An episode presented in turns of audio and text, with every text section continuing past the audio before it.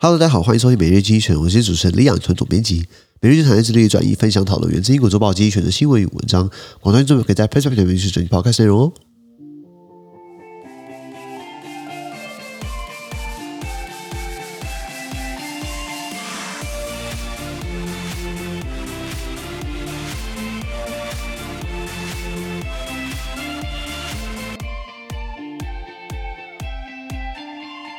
今天我们看到从今天取出来新闻，我们看到是七月四号礼拜一的新闻。七月四号今天刚好是美国国庆嘛，那今天的新闻出在美讯的拍摄平台第八百九十三号里面哦。我们一个新闻是 Jeff Bezos vs Joe Biden，就是亚马逊创办人贝佐斯呢，他杠上美国总统拜登，就是一个拜登总统是说啊，企业应该要把。降低汽油价格，然后这个商业大亨贝佐斯说导致导致问题哦。现在全球因为战争以及那么多危机，你还让人家石油降价，这个是呃误导的，以及这是对于市场的是很误解的啊。再来我们看到的是 Uzbekistan concerning a region's autonomy，乌兹别克啊，他们国内有个地区的自治权哦，拿出来吵架了，拿出来在讨论啊。乌兹别克是一个中亚的国家，是一个双重内陆国，也就是说它是被包在很多国家里面的一个内陆国，然后包住它的国家旁边的国家，全全都是内陆国，虽然是内陆中的内陆国，是这个过去的苏联的加盟国乌兹别克。然后他们国内有个地方呢，一直在吵说它是有自治权，现在可能要修宪，把自治权给剥夺开来。然后这时候开始闹了很多的纷争。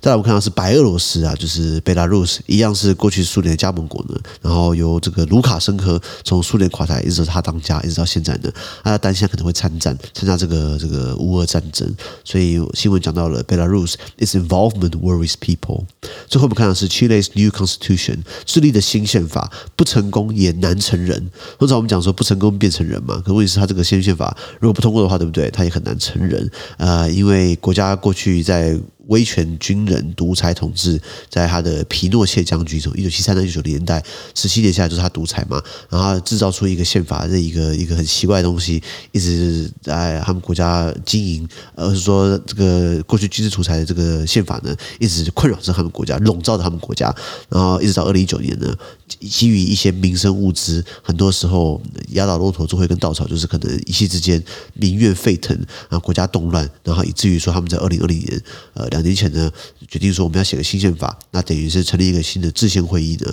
找新的代表呢，韩国社会中各个阶层出来讨论出来一个新的宪法。现在新宪法对不对？拿出来公投，大家同不同意？那这个等于是对于刚上任的、刚选上的这个新的左派政府呢，总统 Gabriel Boric 呢，一个信任投票。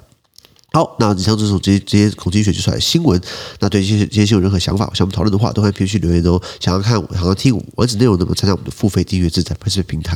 那感谢收听，我们明天见，拜拜。